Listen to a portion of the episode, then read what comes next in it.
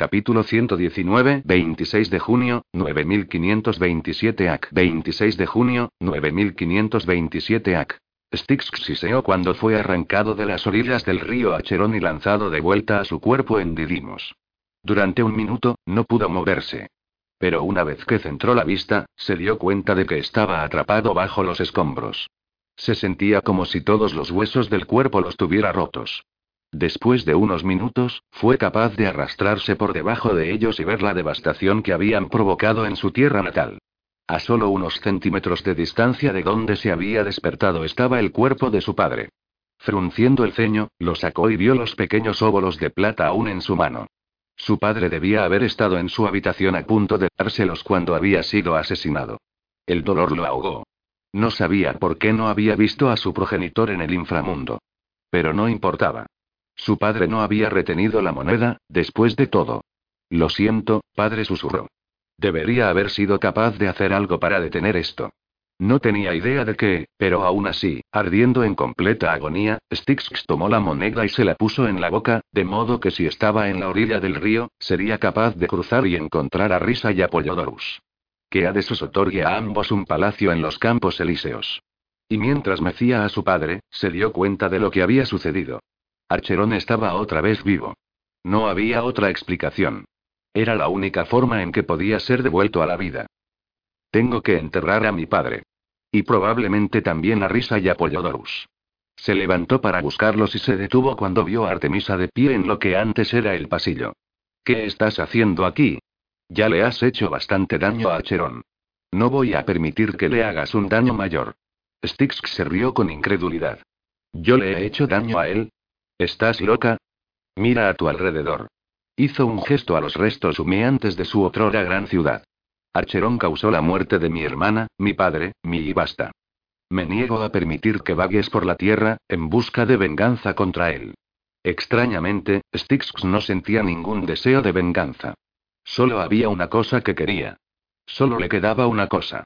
Y, honestamente, estaba bien con eso.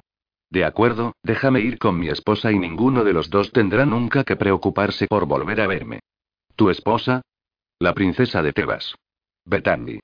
La cara de Artemisa palideció al oír el nombre. Dioses, no, cualquier cosa menos eso. Las lágrimas le ahogaron hasta el punto de que ya no podía respirar. Ella está en Egipto, dijo con firmeza. Artemisa negó lentamente con la cabeza. Apollimi también la mató. Una ola de lágrimas lo cegó ante la noticia. Apollini. Ella asintió. Echando la cabeza hacia atrás rugió en agonía.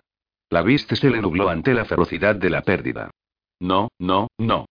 No está muerta. No, mi Bet. Ella no. Estás mintiendo. Nunca mentiría sobre eso. Lo siento, Styx. Pero ella no lo sentía. No le importaba. ¿Por qué debería? Rastrillo las manos por el pelo, Styx quería sangre, después de todo. Quería bañarse en la sangre de todos los dioses del Olimpo. Pero sobre todo en la de Acherón. La furia le alcanzó, Styx corrió hacia Artemisa, con la intención de arrancarle el corazón. Pero antes de que pudiera llegar a ella, fue arrebatado lejos por furiosos y demoledores vientos. Todo se volvió oscuro. Lo siguiente que supo fue que se estrelló contra las arenas blancas de una playa extranjera. Aturdido, se dio la vuelta en la arena poniéndose de rodillas. ¿Qué diablos es esto? Artemisa apareció ante él. Estás en la isla desaparecida en los campos elíseos. No me puedo permitir que alguien sepa acerca de ti o de Acherón. Aquí tienes todo lo que necesitas y vendrá gente a traerte comida de vez en cuando. Dejó caer el pequeño arcón que había tenido en su habitación frente de él. Esto debería consolarte. Y con eso, desapareció. Horrorizado, se quedó mirando ese estúpido baúl. ¿Se suponía que esto debería consolarlo por la pérdida de toda su familia y su país? ¿Por la pérdida de Bethany y su hijo? Styx gritó con furia hasta que tuvo la garganta en carne viva y no podía producir más sonidos. No había gritado así desde que lo habían torturado en el Dionisión. Y honestamente, prefería regresar allí que vivir aquí. ¿Cómo podían quitarle todo? Debería haber dejado que los jodidos atlantes te vencieran y el resto de los olímpicos te reventaran. Maldijo el día en que había luchado por Grecia y sus dioses. Por encima de todo, maldijo el día en que había nacido su gemelo Acheron Partenopaeus. Ese hijo de puta, Styx se quedó mirando hacia el horizonte mientras hacía un voto solemne. Mejor reza, hermano, que nunca consigas salir de esta isla. Si lo hago, sangrarás por cada lágrima que me has provocado. Y arrancaré tu corazón y lo meteré por la garganta de tu madre por arrebatarme a mi esposa y a mi hijo.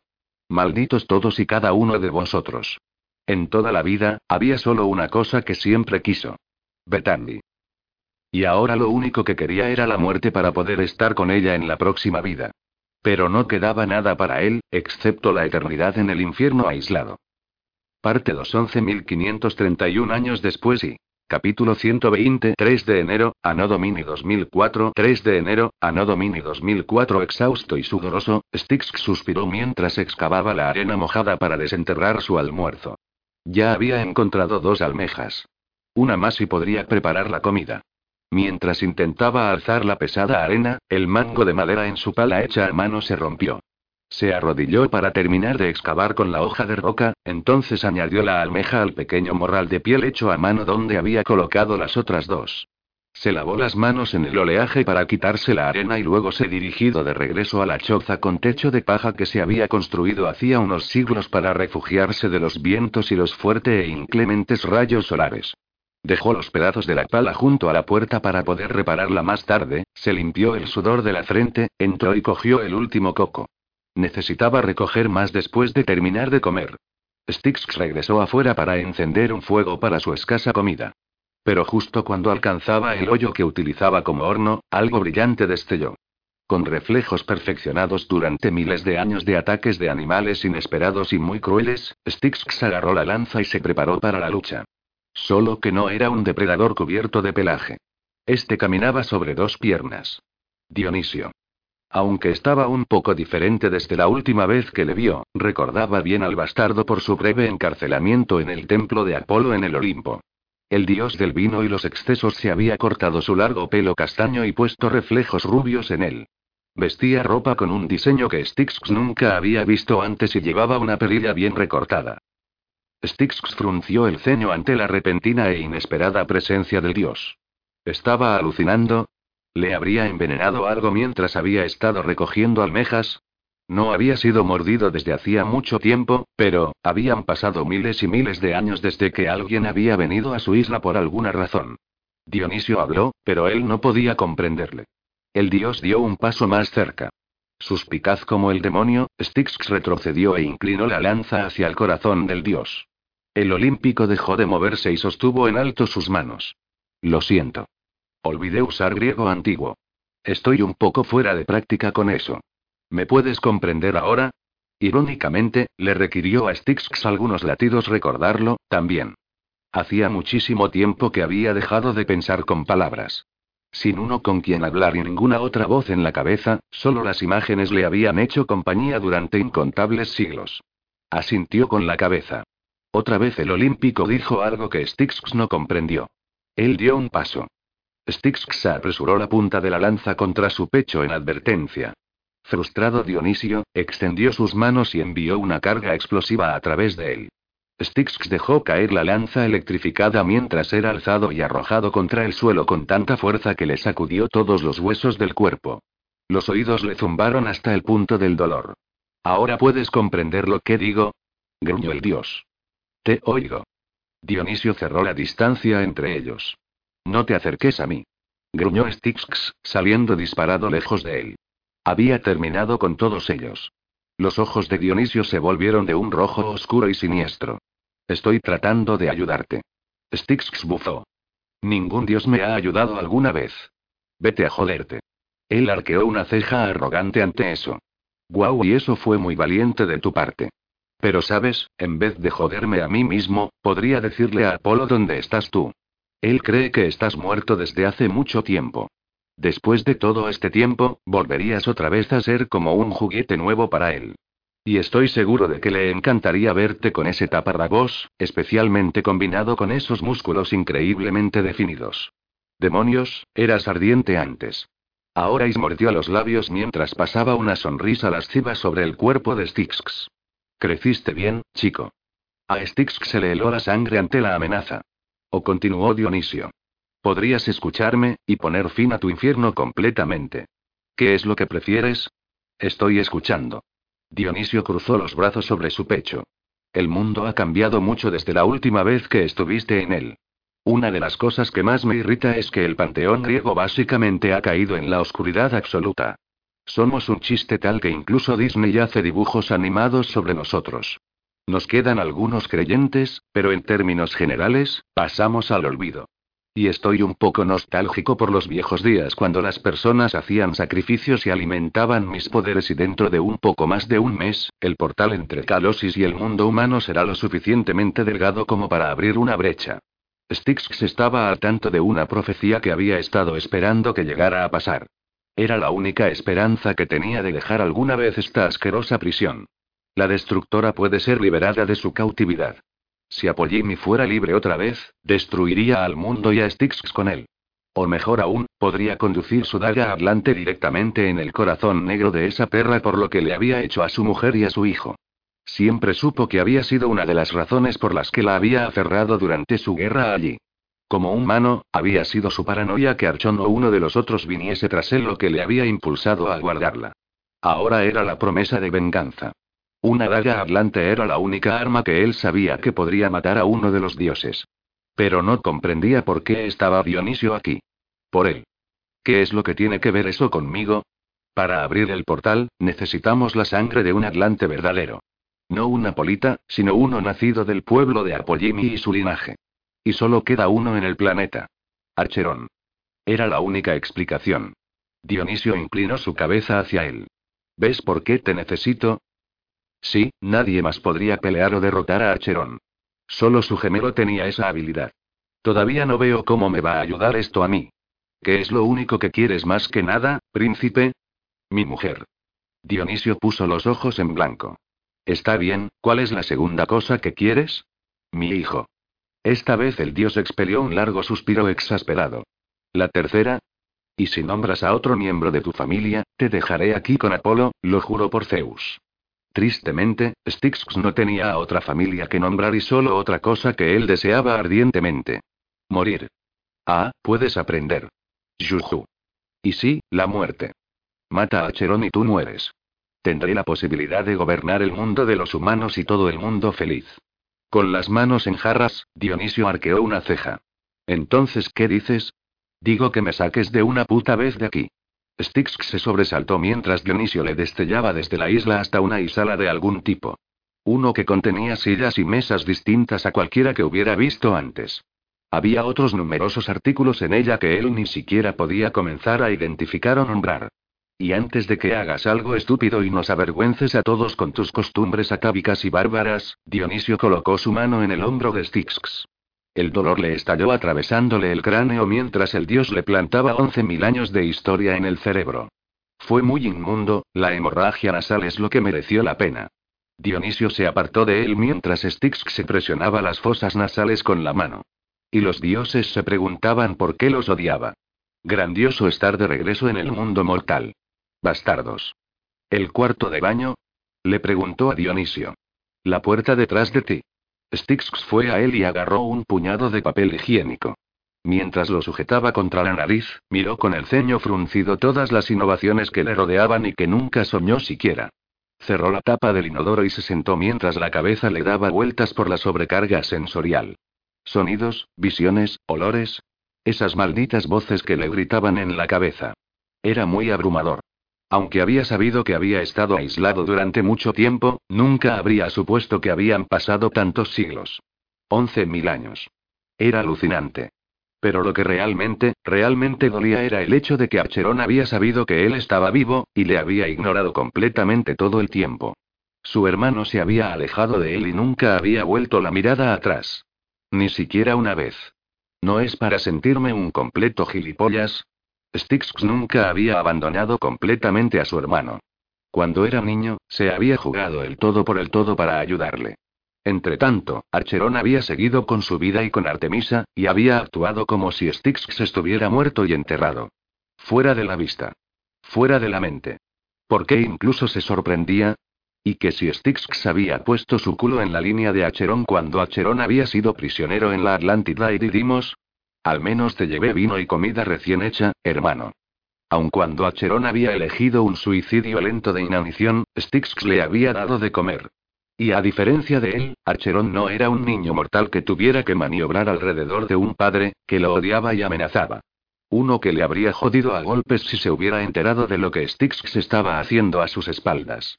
Archerón tenía suficientes poderes para que incluso sus antiguos dioses temieran la ira de su hermano. Bajó la mirada a las manos llenas de cicatrices. Artemisa le había dejado en aquella isla sin ni siquiera una sola cuchara.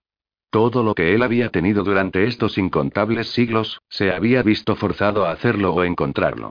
¿Cómo podía permitir que su hermano gemelo sufriera así? Te odio, Archerón. Styx hizo a un lado la piel de leopardo que llevaba puesta para ver la puta marca que Acheron había ayudado a marcar en él. Sí, no había ningún afecto entre ellos. No tenía motivos para sorprenderse por la total falta de consideración de su hermano en lo que a él concernía. De todos modos, la negligencia de Acheron y la total falta de humanidad hacia él, lo quemaban profundamente en un lugar que debería usarse para ser pateado a estas alturas. Eso en cuanto a ser gemelos. Pero eso no era cierto y él lo sabía.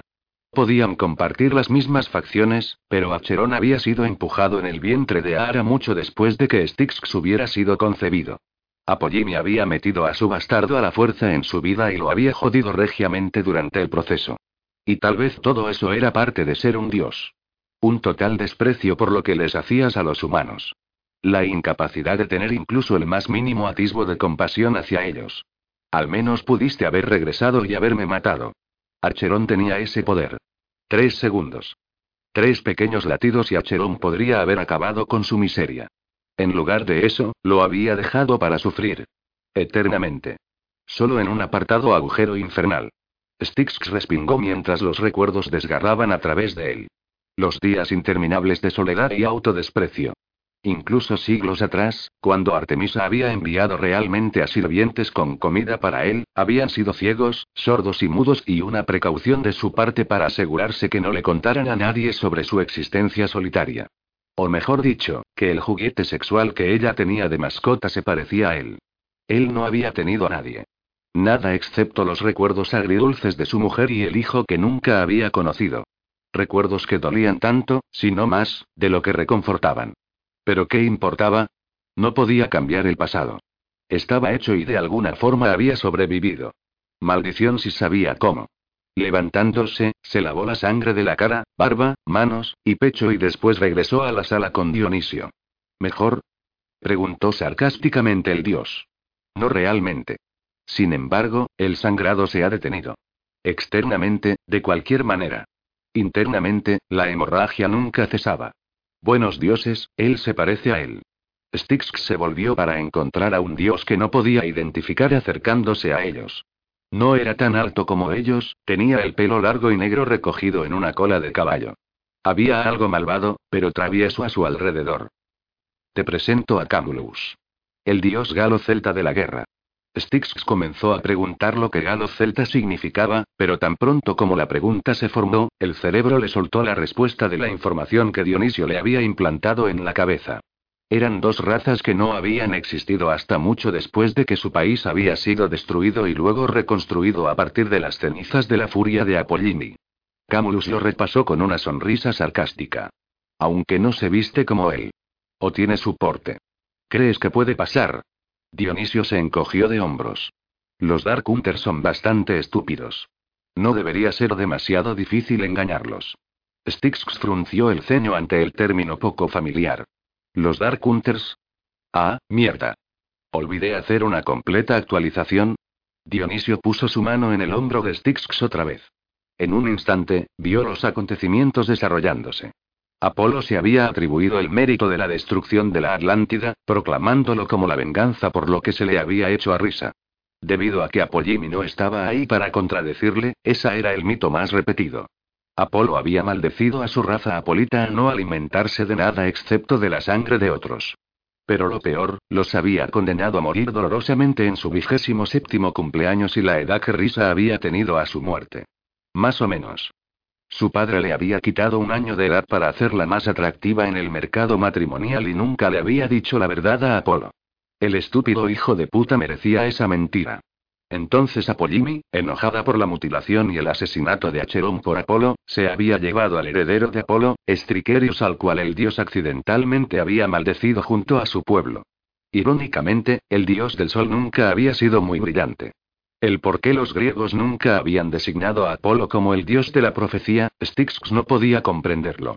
No había ni que decirlo, Strikerius padeció de tanto amor fraternal como Styx. Pero Striker todavía tenía que matar a Apolo. No por falta de esfuerzos por su parte. Hacía rutinarios ataques a su progenitor y a la humanidad.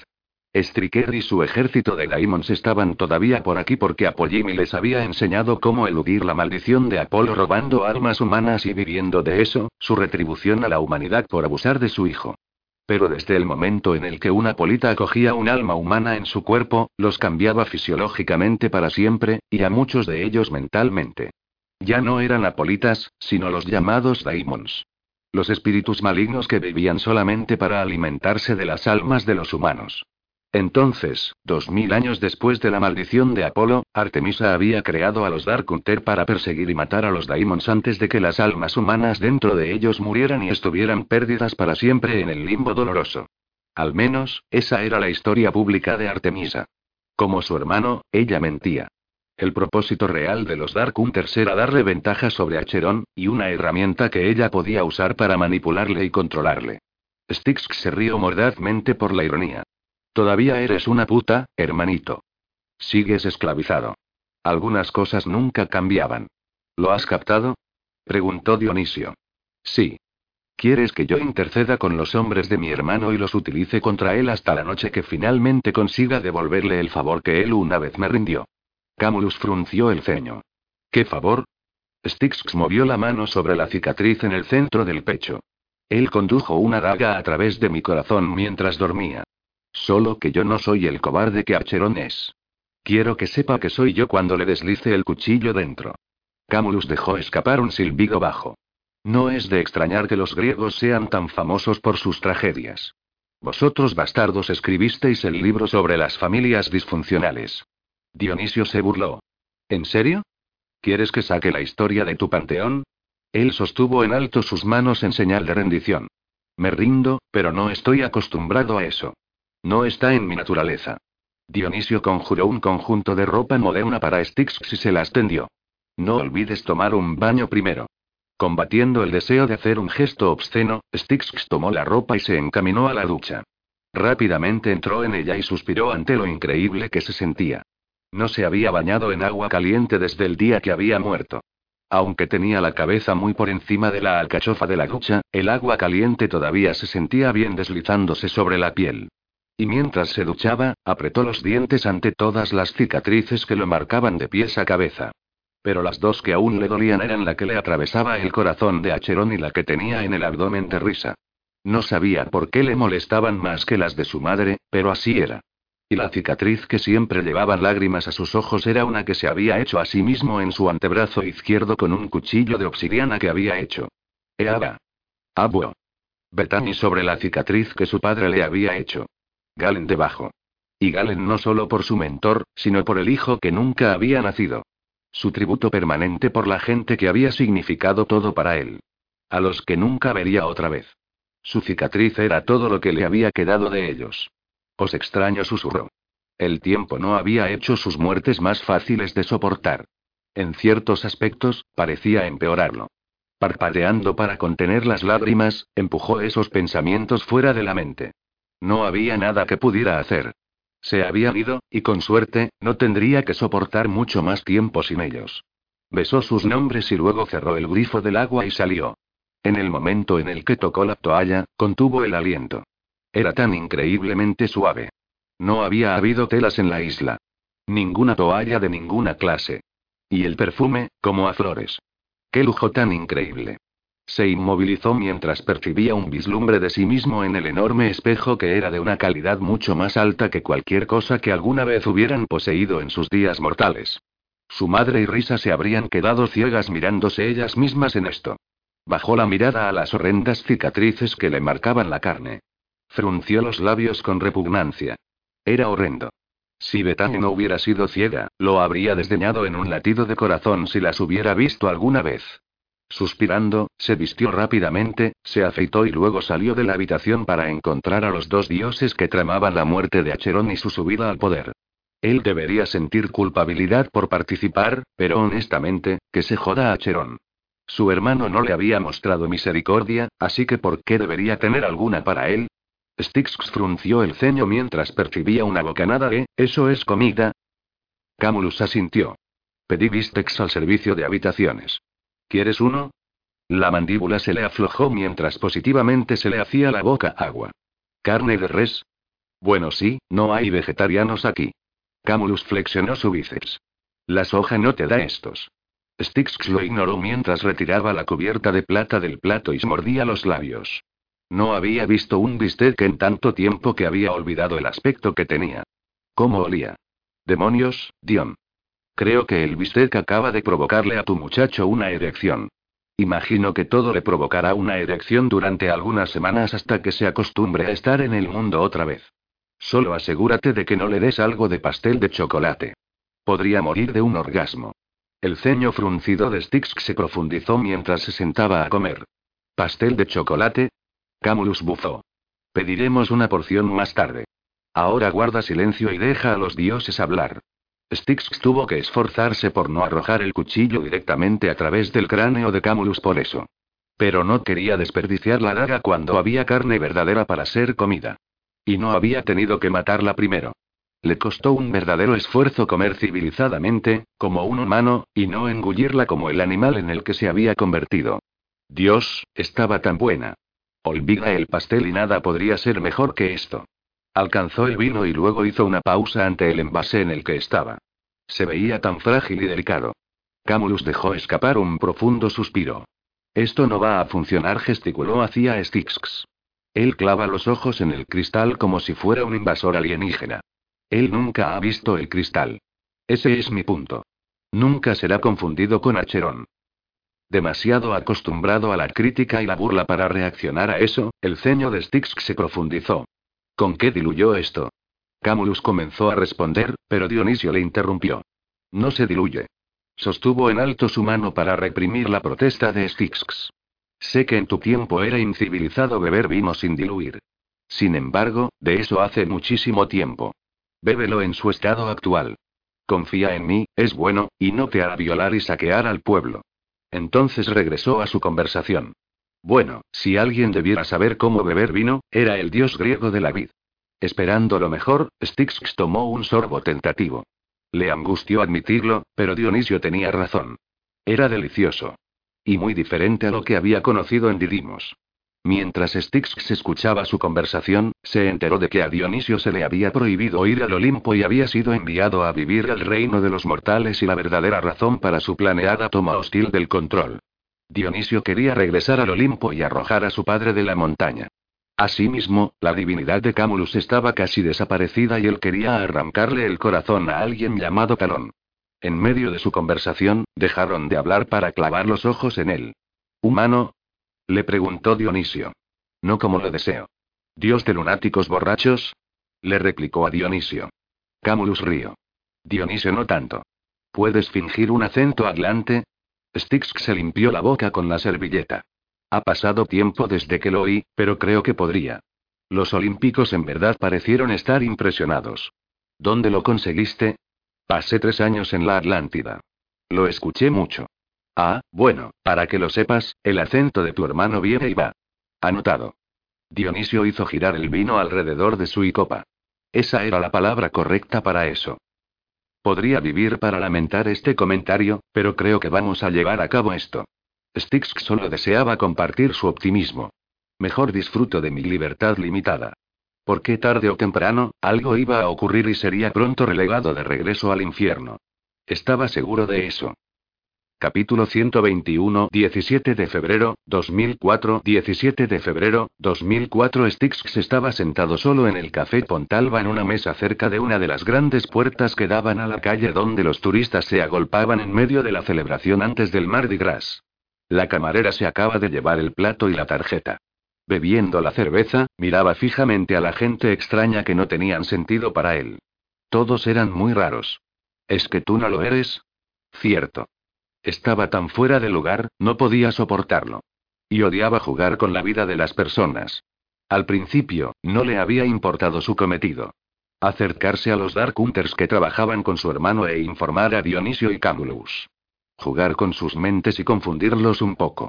Algo que resultaba infinitamente fácil porque podía escuchar sus pensamientos. Pero lo que le había sorprendido era cuánto amor y respeto tenían los Dark Hunters por su hermano. No importa lo mucho que lo intentara, no podía conciliar el acherón que conocían con el hermano cobarde que lo había apuñalado. El hermano que sin piedad le había aceitado el cuerpo y lo había sujetado para que Estés pudiera marcarle puta en la ingle y reírse mientras se lo hacía.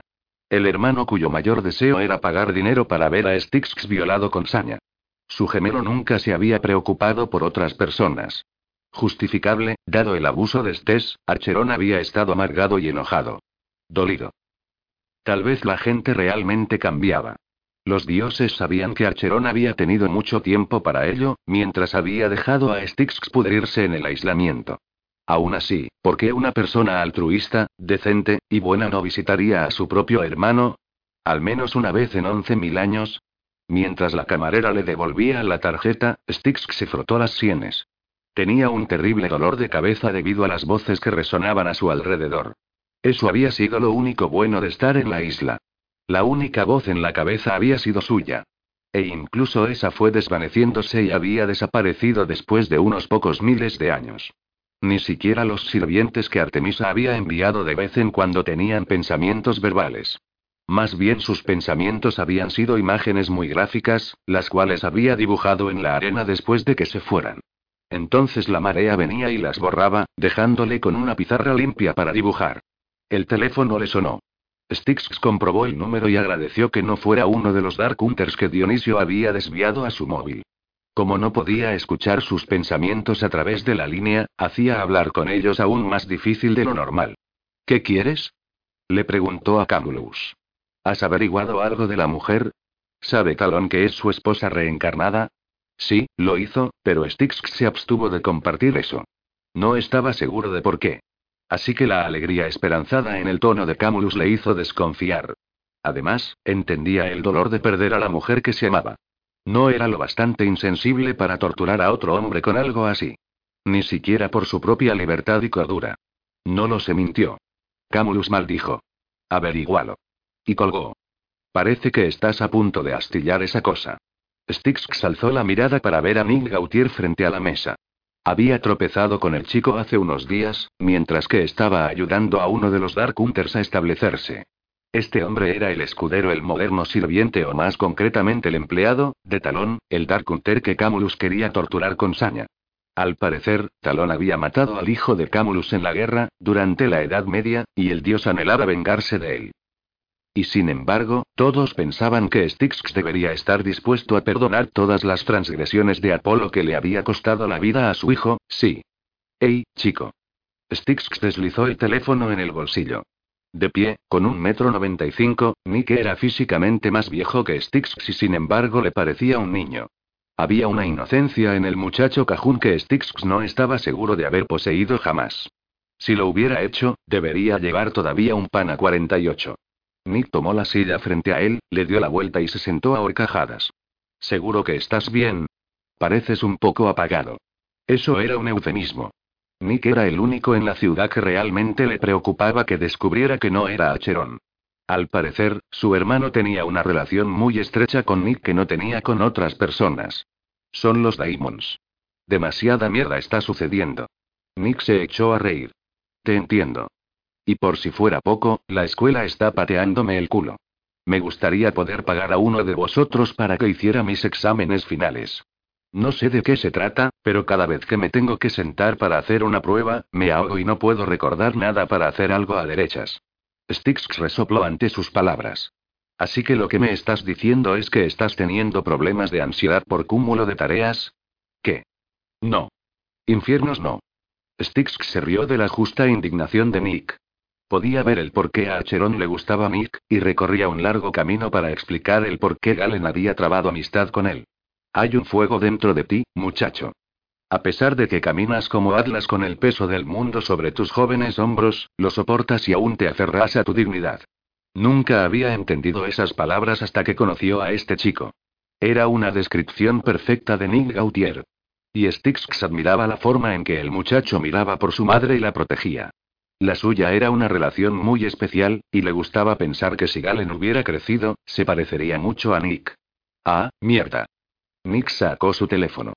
Styx contuvo la respiración, esperando que no fuera su hermano por teléfono. Si lo fuera, estaría pillado. Hola, Ma. No, estoy sentado con Ash en el café P. ¿Necesitas algo? Sacó un bolígrafo del bolsillo de su pantalón y cogió una servilleta. La leche descremada. Queso en lonchas. Pan. Hizo una pausa y frunció el ceño. Ah, ma, ¿me haces esto? Se encogió visiblemente. Está bien. No quiero saber cosas de chicas. Ah. No, ma, no vayas por ahí. Soy tu hijo, ¿lo sabes? No quiero saber eso, tampoco. Te quiero. Adiós. Colgó el teléfono y suspiró. No sabes la suerte que tienes de haber nacido antes de que las mujeres usaran tampones. Te juro que los inventaron para ningún otro propósito que causar un sinfín de horas de vergüenza, humillación y tortura a los hombres. Porque nada que se diga vapulea mejor a un hombre en el supermercado que coger una monstruosidad envuelta en papel transparente de color rosa con florecitas. Lo menos que podían hacer es ponerlos en una caja de color marrón claro o negra sin marcas o algo tan estereotipado. Styx no tenía idea de lo que eran los tampones, pero la expresión en el rostro de Nick le dijo que mejor no preguntar. Cargar a la cuenta otra cosa de la que Dionisio había olvidado darle la definición. Nick metió el papel en el bolsillo mientras seguía despotricando. ¿Y por qué siempre esperan hasta que están en las últimas antes de reponerlos? No es como si no los necesitaran una vez al mes en un horario bastante regular, si yo hiciera eso con el papel higiénico, ella me mataría mientras duermo. Gruñendo se levantó. Tengo que hacer una carrera de emergencia. Nos vemos más tarde. Riendo cuando averiguó la definición de tampón, Styx inclinó la cabeza hacia Nick y vio que el chico desapareció entre la multitud. Se levantó y dejó un billete de 20 dólares sobre la mesa como propina y luego salió. Nick no tenía idea de lo afortunado que era al tener una madre que le amaba como lo hacía la suya. Era muy raro en el mundo. Paseó de vuelta al hotel donde se alojaban. Apenas había cerrado la puerta de la habitación antes de que Camulus apareciera y le diera un revés tan fuerte, que le rompió las gafas de sol que llevaba puestas. El dolor le explotó en la cabeza. ¿Qué demonios? Me mientes otra vez y te destriparé. Styx se limpió la sangre con el dorso de la mano. Vas a tener que elegir una mejor amenaza. Ya he tenido a un dios que me destripó. Realmente ahora no me importa una mierda. Está bien. Te caparé. Se echó a reír. Ha ocurrido, también me lo han hecho. ¿Quieres probar tres de tres? Camulus frunció el ceño. ¿Estás loco, no? A estas alturas, es una buena apuesta. Pero no habló. Más bien, pasó de largo al dios y se fue a buscar una cerveza al minibar. Abrió la lata y se sentó en el sofá a esperar en silencio su próxima misión. Algo que se le estaba haciendo más difícil cada día. Estaba cansado de joder la vida a las personas. La suya propia había sido suficiente juguete para los dioses como para no resentirse de lo que Camulus y Dionisio querían de él. Al paso que iban, estaba a punto de exigir que le devolvieran a la isla. Con Apolo o sin Apolo. Capítulo 122, 21 de febrero, 2004, 21 de febrero, 2004 Styx quedó boquiabierto cuando Camulus apareció con una mujer inconsciente, cubierta de sangre sobre su hombro. La reconoció como Sunsine Running Wolf, la mujer que era la esposa reencarnada de Talón. ¿Qué has hecho? Camulus no respondió mientras la arrojaba sobre la cama y luego usaba sus poderes para curarla la herida de bala. Después, la ató con sus extremidades extendidas en la cama. La furia rasgó a través de Styx al ver eso. ¿Qué estás haciendo? No era una pregunta. Era una demanda. Asegurarme de que no se vaya. No tienes por qué atarla así. ¿Por qué no? Es degradante. Pero Styx no podía decirlo mientras los recuerdos lo desgarraban. Provocándole tal pánico por dentro que apenas podía respirar por ello. Recordó la forma en que había sido torturado y violado, una y otra vez, mientras que estuvo atado de esa manera. Incapaz de soportarlo, sacó el cuchillo de la bota y con la intención de cortar las ligaduras. Camulus arqueó una ceja. ¿Qué crees que estás haciendo? Ella no va a escapar. Te estás extralimitando, humano. Styx frunció los labios. Al parecer, no podía aprender la lección con los dioses, porque las siguientes palabras que salieron de su boca fueron extremadamente estúpidas. Bien, Apolo. Hazme lo peor. ¿Qué está pasando aquí? Preguntó Dionisio cuando se unió a ellos. Camulus miró a Styx. Tu mascota estaba a punto de conseguir una patada en el culo. Styx resopló. Y tu culo está a punto de ser pateado por él. Un profundo sonido de disgusto salió de la garganta de Dion. Estoy cansando de separaros a los dos. Ya basta. Volvió su atención a la mujer inconsciente en la cama. ¿Por qué está aquí? preguntó a Camulus. Con petulante satisfacción, el dios galo de la guerra cruzó los brazos sobre el pecho. Para torturar a Talón. No tiene idea de lo que estamos haciendo con ella y eso lo volverá loco. Yo, literalmente, se la arranqué de los brazos mientras que fue incapaz de detenerme. Styx solo pudo imaginar la repugnancia en su propia expresión. Porque en el momento en que esas palabras salieron de la boca de Camulus, Dionisio lo destelló al dormitorio para que no pudiera oír la conversación. O al menos eso pensaban. Ahora que él no está, Cam, explícate. ¿Qué has hecho? Yo irrumpí y se la arrebaté a Talón así él sabría quién la tiene. Tú lo querías fuera de servicio. Te aseguro, que está loco de miedo por lo que podría estar haciendo con ella. Estoy convencido que ahora ha contactado con Acheron. Los necesitamos lo tan atemorizados como sea posible, ¿no es así? Así es. Entonces, ¿qué vamos a hacer con ella? Violarla hasta dejarla seca. La cordura de Styx le dijo que se quedara fuera de eso, pero no pudo. La idea de Camulus haciéndole eso a ella o a cualquiera, quería el corazón del dios en el puño. Antes de que el sentido común pudiera prevalecer, irrumpió de nuevo en la habitación. Tócala y te arranco los dos brazos y te golpeo con ellos. Dionisio atrapó al galo antes de que pudiera atacar, y miró a Styx. ¿Tengo que ponerte de nuevo en el Hades? Styx sostuvo la mirada de Camulus. Si no planteaba un plan alternativo, rápido, ese hijo de puta tendría vía libre, y como Styx sabía de primera mano, aunque Dionisio podría no participar en la violación de alguien, el maldito seguro que tampoco lo detendría. Simplemente se iría y dejaría a la humana a merced de la perversidad de su captor. Sin importar cómo, no lo permitiría. Tengo otra idea. Camulus comenzó a ir a por Styx, pero Dionisio lo atrapó y lo empujó hacia atrás. Permanece en tu esquina, Galo. Vamos a escucharlo. Volvió su atención a Styx. Adelante. Styx se obligó a mantener la calma. Quieres joder con la mente de todos ellos. ¿Cierto? Es por eso que estoy aquí, si Styx vaciló. Era lo último que quería hacerle a cualquiera. Pero si no lo hacía, algo mucho peor le pasaría a la mujer. Hay un pequeño arcón en mi cabaña que contiene Eicharistisi. La mandíbula de Dioniso se aflojó. ¿Cómo diablos conseguiste eso? Fue un regalo. Esas palabras se le atascaron en la garganta. Este se la dejó como un recordatorio de lo que podría hacerle a Styx cuando quisiera y Styx la había guardado para recordar por qué había sido justo matar a su tío a sangre fría. Dionisio lo miró con los ojos entrecerrados con incredulidad. ¿Por qué la tienes todavía? He estado en una isla desierta durante los últimos once mil años. A menos que yo quisiera follar a una cabra salvaje, no había mucho uso para ella. Y a diferencia de vosotros, dioses, follar animales no me apetece. Indignado, Dionisio se enderezó. Para que conste, yo nunca lo hice. Sí, claro. ¿Y Ampe los 49? Los sátiros son mitad humanos. Styx soltó una amarga risa ante la respuesta de Dionisio. ¿Y qué parte es mitad humana? Bien, fue solo una vez, y estaba muy borracho cuando sucedió, y Phobos me había retado. ¿Una vez? ¿En serio? Ismarius, Styx se burló con otro famoso recordatorio de la perversidad del olímpico. ¿Qué eres? ¿Mi jodido biógrafo? Camulus río. Así que la observación de la cabra golpeó un poco cerca de casa, ¿eh? Cállate. Dionisio volvió a Styx.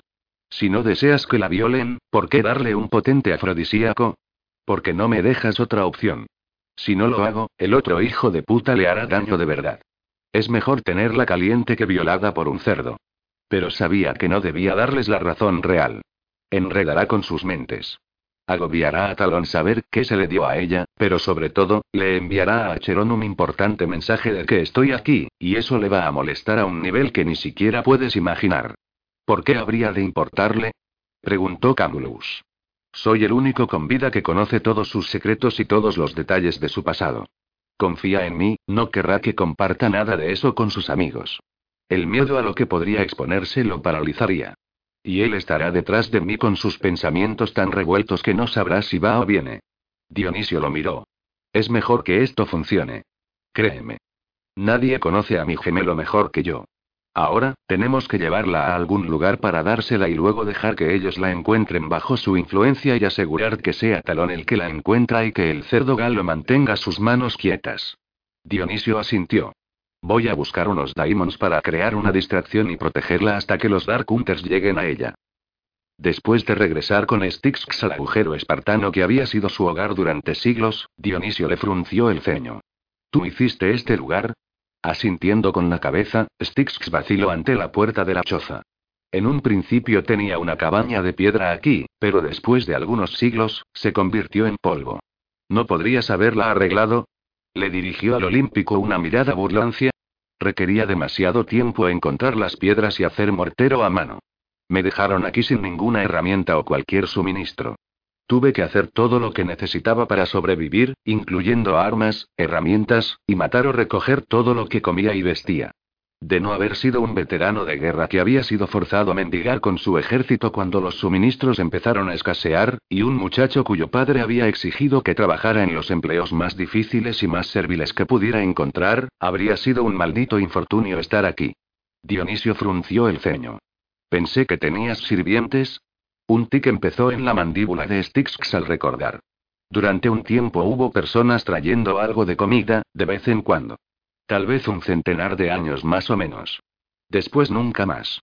¿Cómo no te volviste loco de soledad? ¿Quién dice que no lo hice? Styx miró a su alrededor y se estremeció al ver las pieles de animales en el suelo de arena en el que había dormido durante miles de años. Las herramientas de piedra que había tenido que hacer para sobrevivir, algo que fue el doble de duro como de costumbre ya que la mano derecha le había quedado parcialmente paralizada desde el ataque de los tracios, a su regreso a Grecia después de la guerra atlante. No había tenido nada cómodo o confortable en su cruda y dura existencia. Si no hubiera odiado a Acherón antes de que Dionisio lo liberara, definitivamente lo odiaría ahora, después de haber visto el lujo con que su hermano había vivido durante todos esos siglos pasados. Los amigos lo rodeaban y lo amaban como una familia. Styx todavía no entendía cómo el bastardo egoísta no podía haberse molestado en comprobar cómo estaba. Solo una vez. Traerle una hamburguesa. Una almohada o una jodida manta. ¿En serio? ¿Habría sido mucho para el señor Dios Atlante? Disgustado, Styx fue hasta el pequeño arcón y lo recogió. Estoy listo. Sí. Me imagino que has visto lo suficiente de este lugar. No tienes ni idea. Styx no dijo nada, pero se alegraba de que Dionisio no obstruyera su partida de allí. Al menos esa era la idea hasta que regresó a la suite del hotel y Apolo estaba allí, esperándolos. ¿Qué demonios? Una lenta sonrisa apareció en el rostro del olímpico al verlo, mientras que el estómago de Styx se contrajo con cada latido. Camulus deslizó su mirada hacia Dionisio. Él vino aquí a buscarte. Espero que no te importe. Le dije que esperara. Eso fue lo que dijo su boca, pero Styx oía que Camulus lo había hecho intencionalmente para vengarse de él. Y todo por culpa del desliz de Styx, maldición. Sabía que no debía perder los nervios ante nadie, por ninguna razón. Sobre todo ante un dios vengativo. Un dolor y una miseria absoluta le consumía cada célula del cuerpo. Honestamente, prefería estar de vuelta en la isla que someterse a la custodia de ese hijo de puta. Se volvió hacia Dionisio. Nuestro trato terminó. Envíame de vuelta. Los ojos de Dionisio mostraban piedad mientras sacudía la cabeza hacia Styx. No importa. Él ahora sabe que estás vivo. Puede seguirte allí de la misma manera que yo lo hice. Por supuesto que podía. Y en esa isla, Styx estaría a merced de Apolo a cualquier hora del día o de la noche. Sería aún peor de lo que había sido en Didimos. Apolo no tendría que preocuparse de que nadie los molestara o... Styx dejó el cofre con un golpe sobre la mesa. Me importa una mierda. Estoy fuera. Se fue hecho una furia a la habitación de Sunsine y abrió la puerta. Ella abrió los ojos en cuanto lo vio. Espoleado por la furia, sacó su cuchillo y fue a liberarla. Con un rugido Camulus lo apartó de un empujo de la cama. Styx se volvió hacia él con un brillo salvaje en los ojos. Ya había tenido suficiente de todos ellos. Ven, perro. Camulus se abalanzó sobre él y Styx hizo una finta a la izquierda y disparó de nuevo a la derecha y enterró la daga en el costado del dios. El galo bramó de furia. Styx lo atrapó y lo lanzó al suelo. Camulus disparó un rayo, pero lo esquivó, entonces golpeó la cabeza de Camulus para aturdirlo. Alto. ordenó Dionisio. Styx lo ignoró. Voy a matar a la mujer si no te detienes. Lo digo en serio, Styx. Dudó, considerándolo. Por un lado, ¿por qué debería importarle? Pero mientras la miraba a ella y el terror en sus ojos oscuros, sabía que no podía hacerle daño. Había visto a demasiados inocentes pagar. A pesar de que no la conocía en absoluto, él no quería que ella o Talón vivieran con las pesadillas que él conocía tan íntimamente. Nadie debería enterrar a su esposa, ni que decir tiene hacerlo dos veces en una vida. Furioso, Styx clavó el cuchillo en el suelo junto a la cabeza de Camulus, luego se levantó y salió de la habitación. Debí dejar que te matara, se burló Dionisio de Camulus, sin saber que Styx podía oírlos. Yo no sabía que podía hacer eso. Apolo se echó a reír. No tienes ni idea. Para ser un humano, tiene habilidades increíbles, en más de una cosa. Basta espetó Dionisio a su hermano. ¿Acaso no lo has atormentado lo suficiente? ¿En serio? Styx tomó su abrigo y salió del hotel. No tenía ningún destino en mente, solo quería un poco de aire fresco ya que mil emociones lo destrozaban. Debería haber sabido que no podía estar de acuerdo con este plan. Los dioses siempre terminaban jodiéndole. De una u otra forma. Solo quiero morir. ¿No era hora de poner fin al tormento? ¿En serio? Por cuanto más podían hacerlo pasar. Incapaz de soportarlo, se dirigió por el canal, hacia el río. Había grupos de gente riendo a su alrededor en despreocupado abandono. Como le gustaría poder ser uno de ellos. Pero nunca había tenido la libertad de salir con los amigos ni de fiesta. Toda su vida humana no había sido más que responsabilidad. Deber. Y él les había fallado a todos los que alguna vez había amado. Tiró de la manga de la chaqueta y camisa hacia atrás de modo que pudiera tocar los nombres de su esposa e hijo. Si cerraba los ojos, podía a veces captar un atisbo del olor de Bethany desde las entrañas de la memoria. Pero lo que odiaba era el hecho de que no pudo recordar el sonido de su voz nunca más. Podía recordar las inflexiones de la misma al decir su nombre o al reírse. Sin embargo, no el sonido exacto. Ella lo había dejado por completo. No puedo soportar otro día más de esto, y sin embargo, no había manera de acabar. Ninguna. Curioso como cuando eres niño, para siempre parecía un tiempo muy largo, pero no era hasta que lo vivías que captabas plenamente el horror de la eternidad. La magnitud. La locura. Sin embargo, los Dark Hunters con los que había hablado parecían haberse adaptado al concepto. Así como su hermano. Pero claro, no estaban solos. Tenían una hermandad donde ellos veían los unos por los otros. El único de los Dark Hunters que parecía comprender remotamente el dolor de Styx era el llamado Zarek. En sus ojos oscuros y torturados, Styx había reconocido a un espíritu afín. Styx se detuvo en el sendero que corría paralelo al río y se apoyó en la barandilla de acero. Bajó la mirada a los dos vasos de plástico transparente que alguien había arrojado descuidadamente sobre la barandilla. Basura desechada, al igual que él. En su casa de Didimos y en la isla del Hades, el agua siempre había sido una exquisita sombra de color turquesa. Aquí era de un turbio color marrón verdoso.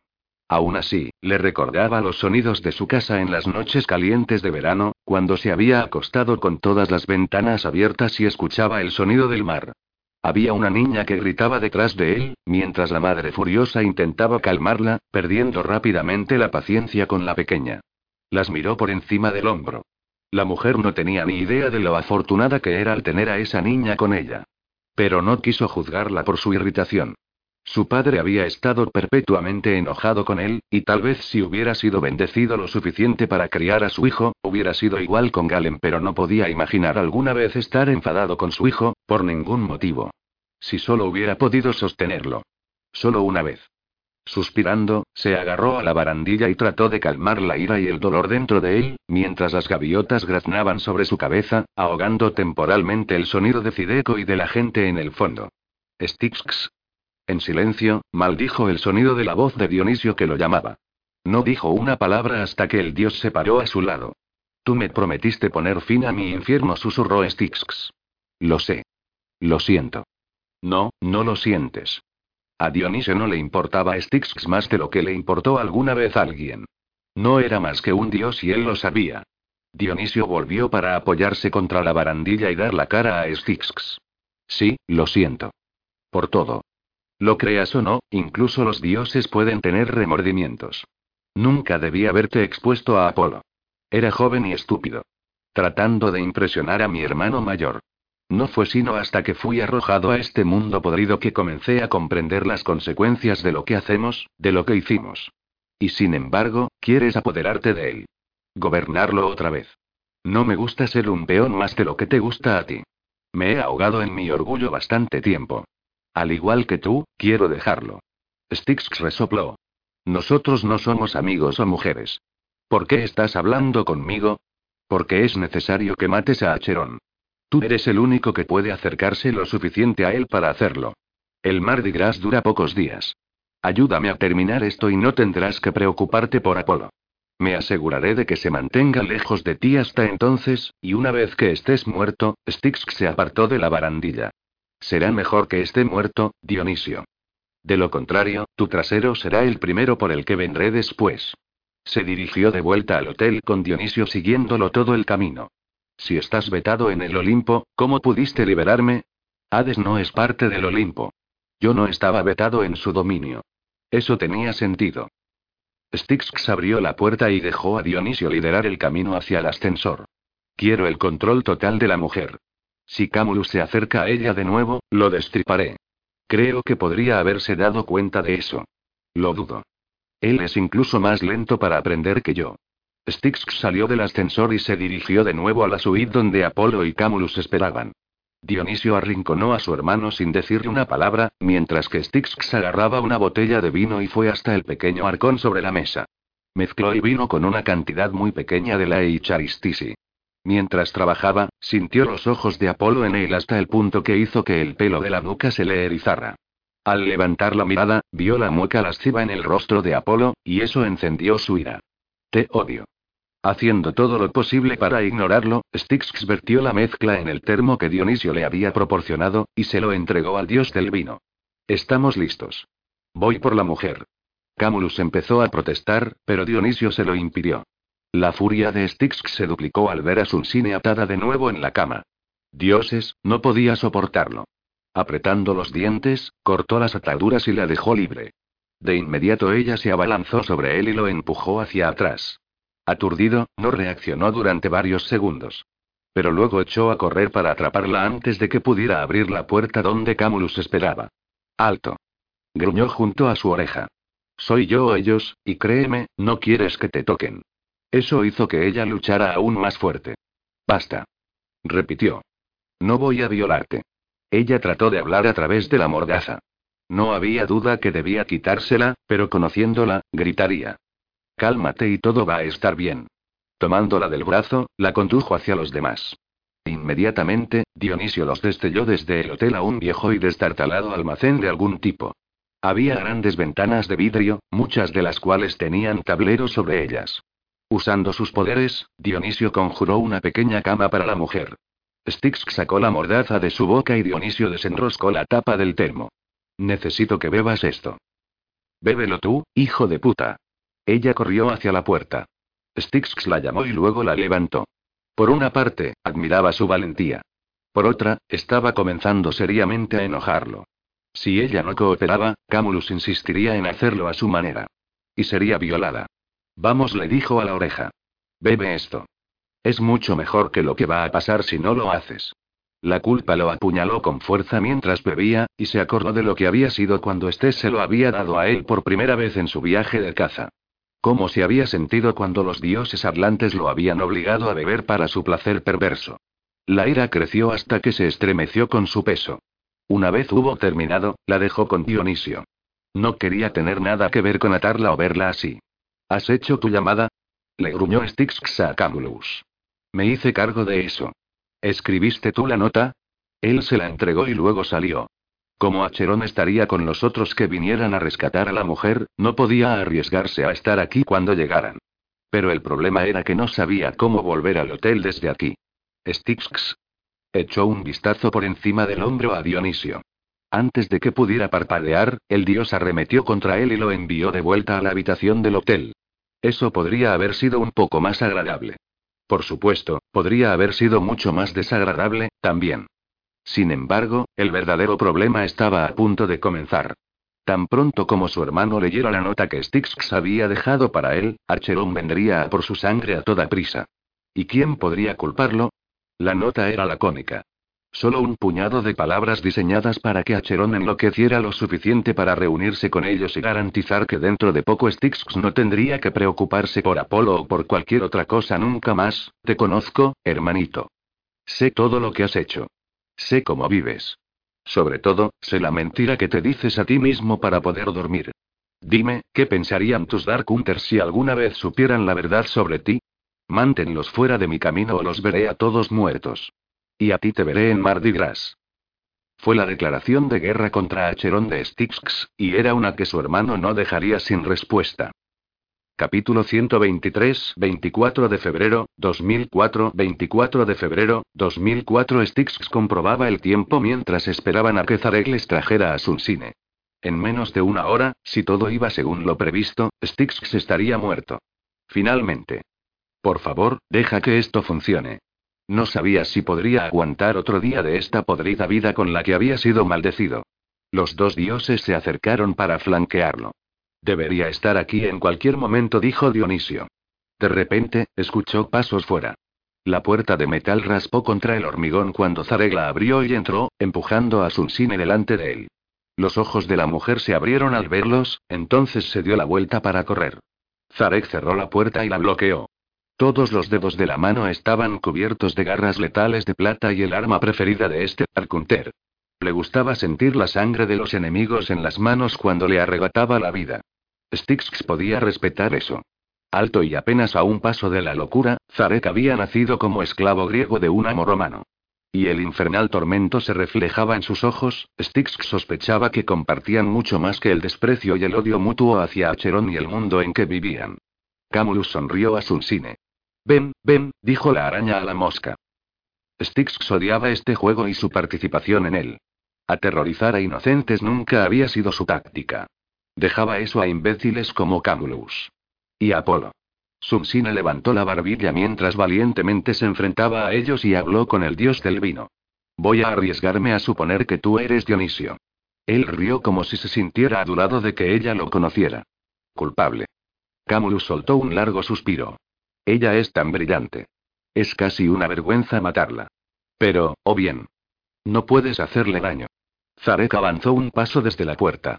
Me prometiste que no sería dañada si la traía aquí. Entonces mentí, dijo Dionisio. Demándame.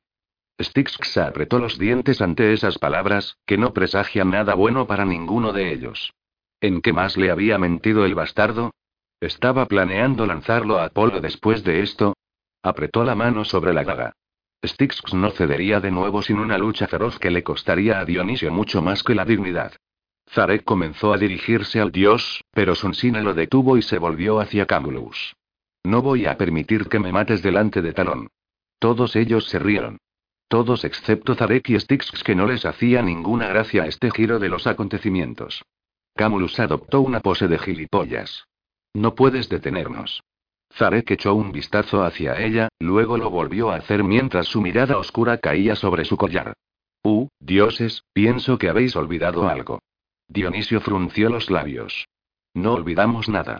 Oh, bien el sarcasmo de Zarek era lo único de esto que divertía a Styx.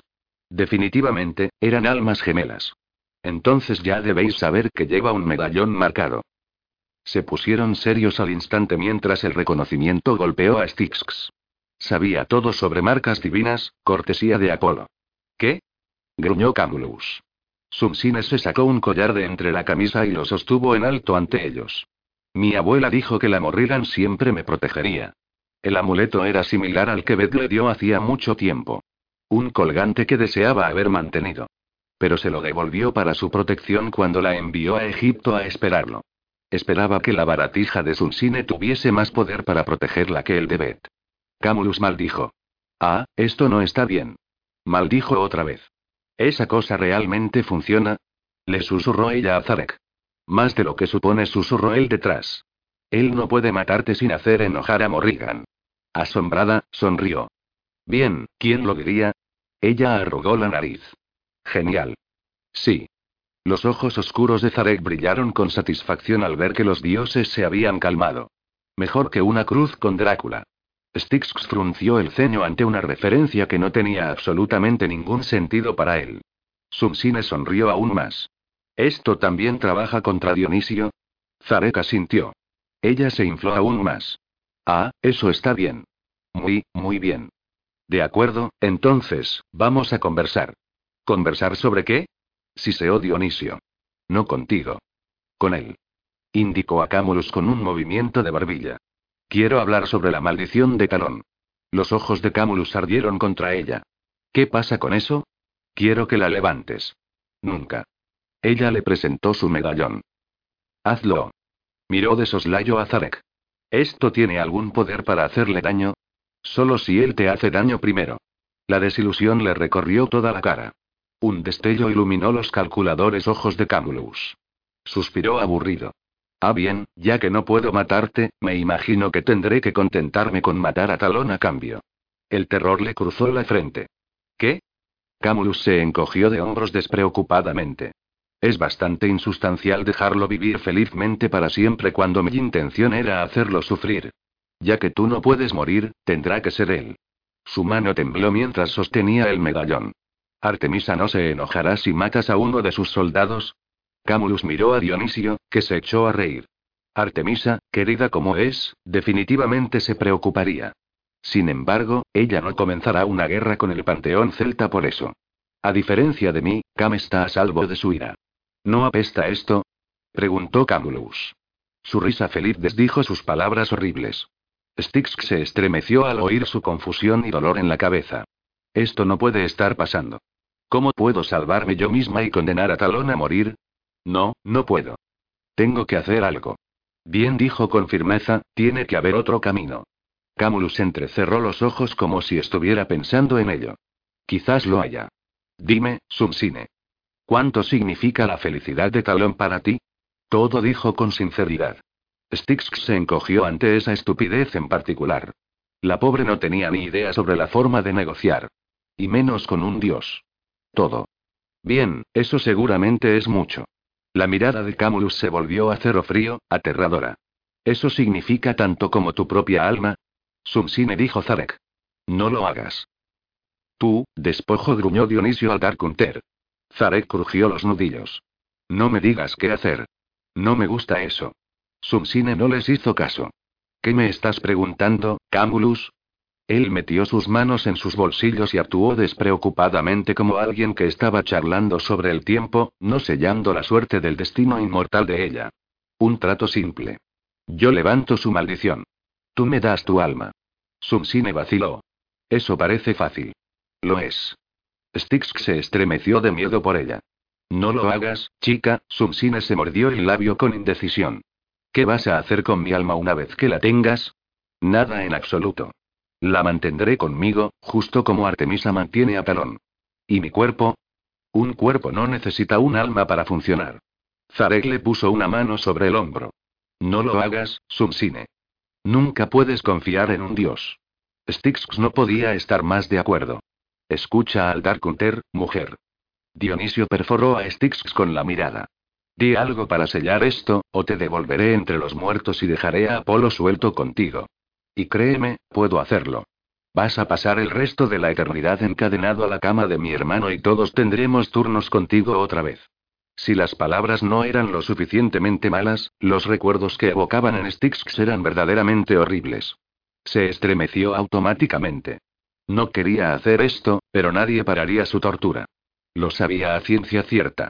La única persona que lo había salvado era la diosa Atlante de la caza que llevaba mucho tiempo muerta. No volveré. No lo haré. Ya era hora de que se preocupara por sí mismo. Tragando, Styx se encontró la mirada de Sunsine. Seguro que puedes, dijo, odiándose por la mentira. Confiar en ellos es la mejor cosa que hice jamás. No sé, suspiró. Entonces vio la determinación nublándole los ojos antes de que asintiera. Muy bien. Levanta la maldición y te daré mi alma. Styx se estremeció mientras se condenaba a sí misma. Camulus soltó una siniestra risa. Hecho. Talón no tiene ninguna maldición. Él puede encontrar el amor durante todo el día. Ella sonrió. Pero tú, mi dulce, la atacó. Tienes que morir para que yo pueda tener tu alma. El disparo la golpeó en la espalda hacia los brazos de Zarek. Él se quedó boquiabierto mientras la sangre corría por los dos. Hijo de puta. Styx comenzó a ir a ella, pero Dionisio lo detuvo. Apolo, articuló, dejó caer la mirada deliberadamente a la ingle de Styx y se lamió los labios.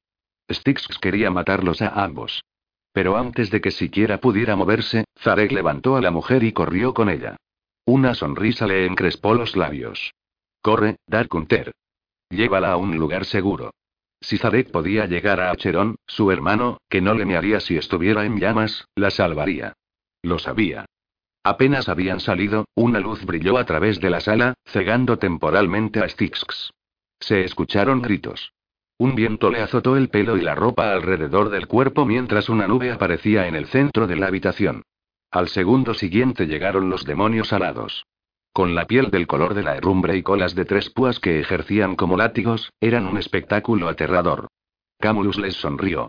Vamos, mis bebés. Matarlos a todos. Los demonios celtas fueron detrás de Zarek y de Sulsine. Así como los dioses. Styx dudó mientras sentía la presencia de Acheron en las instalaciones. Había olvidado esa habilidad. Cuando era niño, siempre había sido capaz de saber cuando su hermano estaba cerca. Con un nudo en la garganta comprobó el reloj y vio que era casi la hora.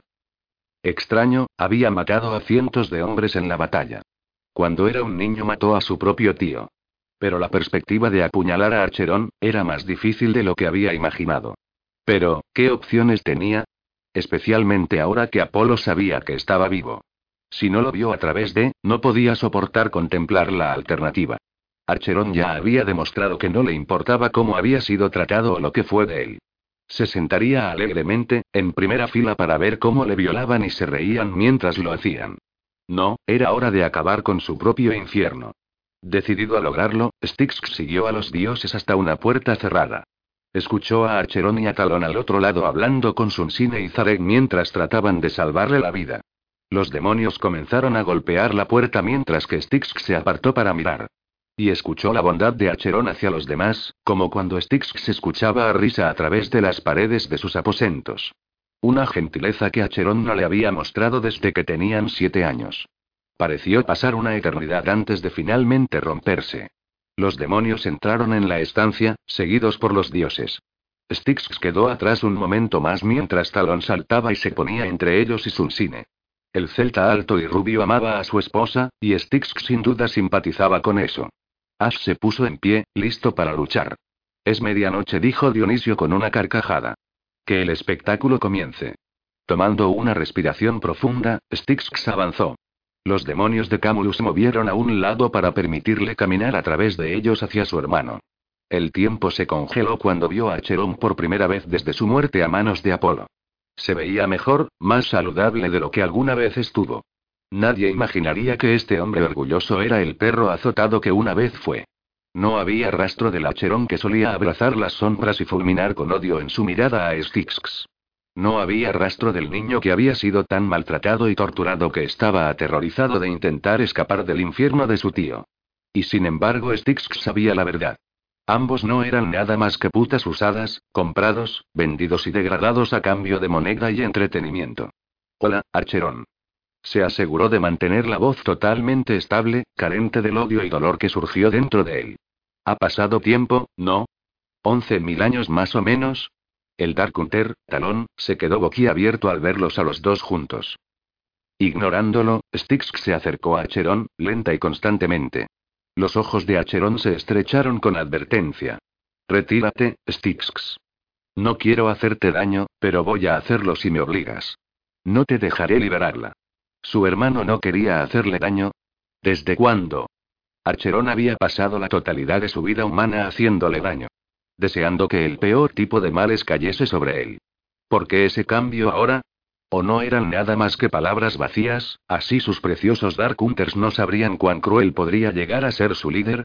La mirada de Styx fue a Talón que estaba girando la cabeza de él a Acheron una y otra vez.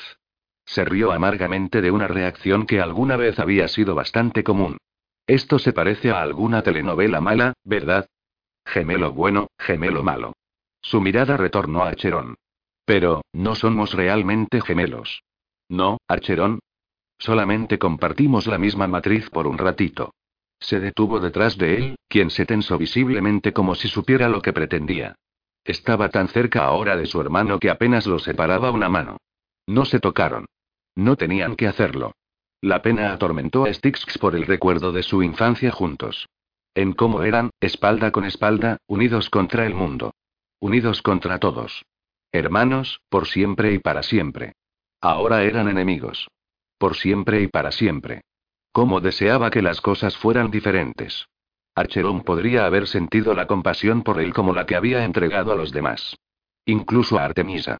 Pero ahora Styx estaba demasiado cansado. Demasiado usado y maltratado. Y Acheron lo había dejado muy claro, a diferencia de Styx, no gastó amor ni memoria en ellos como hermanos. Que Styx no significaba absolutamente nada para él. No valía ni siquiera un pensamiento.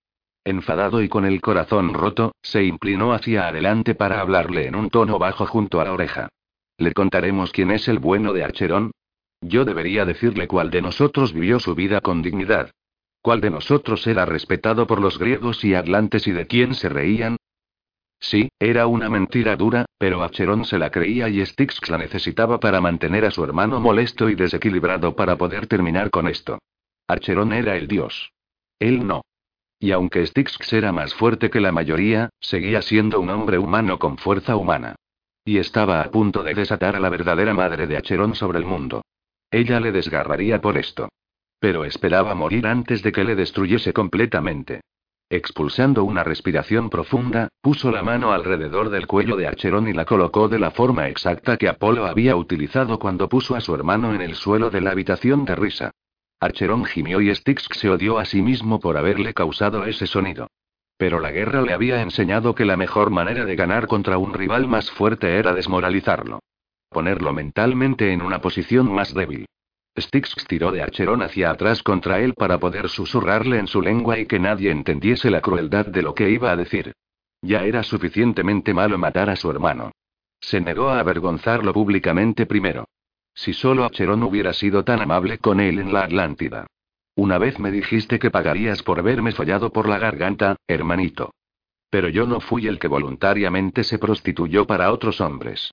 El que se vendió a la esclavitud eterna a una perra diosa.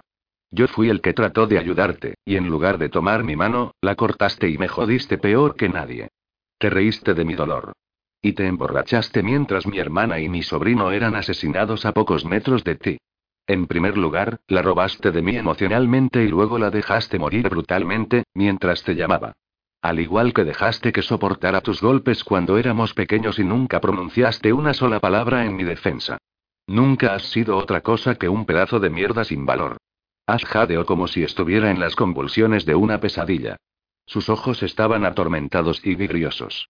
Ni siquiera se tomó la molestia de luchar contra él, lo que le permitió saber que su hermano estaba listo para finalmente terminar esta situación. He aquí, Archerón dijo Styx en inglés, entre dientes apretados. Recuerda el pasado. Recuerda lo que eras. Quiero que vuelvas a vivir todo aquello. Que vuelvas a vivir cada cosa asquerosa que alguna vez hiciste. Cada lágrima que hiciste verter a mis padres por ti. Cada momento que tuve que mirarte y avergonzarme de que llevaras mi cara. Los ojos de su hermano se llenaron de lágrimas y le retorció el corazón. Quería odiar a Archerón. Lo hacía. No, necesitaba odiarlo. Sin embargo, no podía. No importaba lo duro que lo intentase.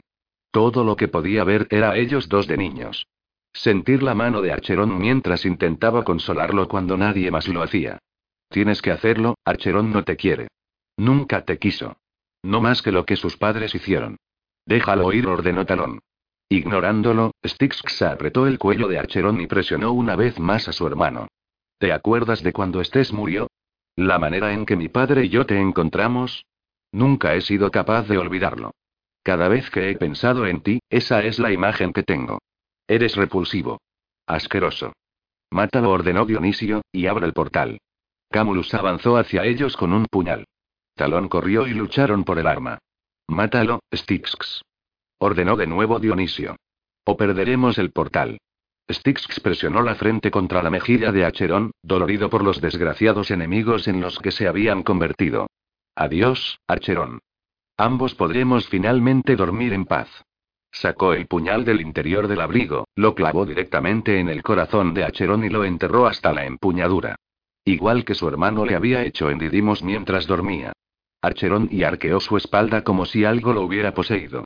La daga voló por el aire, chocando contra una pared encima de la cabeza de Dionisio. Luz salía de la herida, luego, chamuscándose, se cerró. En el siguiente instante una onda expansiva pasó a través del cuarto, golpeando a cada uno y derribándolos. Styx fue lanzado a una esquina lejana mientras los dioses eran clavados al suelo. Archerón se elevó del suelo, para cernirse como un águila extendida en las alturas. Nadie podía estar de pie. Ni siquiera los dioses. Relámpagos salieron disparados del cuerpo de Archerón, haciendo estallar las luces y las ventanas. Energía eléctrica golpeaba y silbaba todo alrededor. Archerón echó la cabeza hacia atrás mientras relámpagos le perforaban los ojos y la boca. Parecían disparar a través de él y luego a la habitación emitiendo brillantes destellos de luz. Los daimons y los demonios explotaron en un destello brillante. De repente, una especie de dragón alado salió por debajo de la manga de Acheron y se envolvió alrededor de él como si lo protegiera. Era un caronte.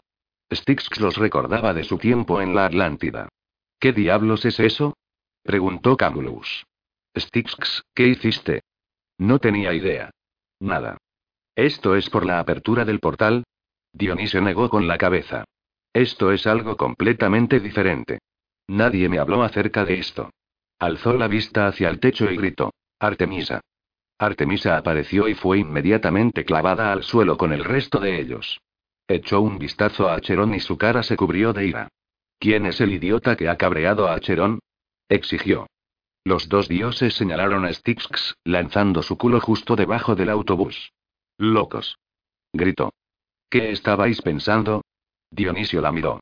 Necesitábamos matar a un Atlante para liberar a la destructora y Acherón es el único que queda. Artemisa le grunó. Oh, eres tan estúpido.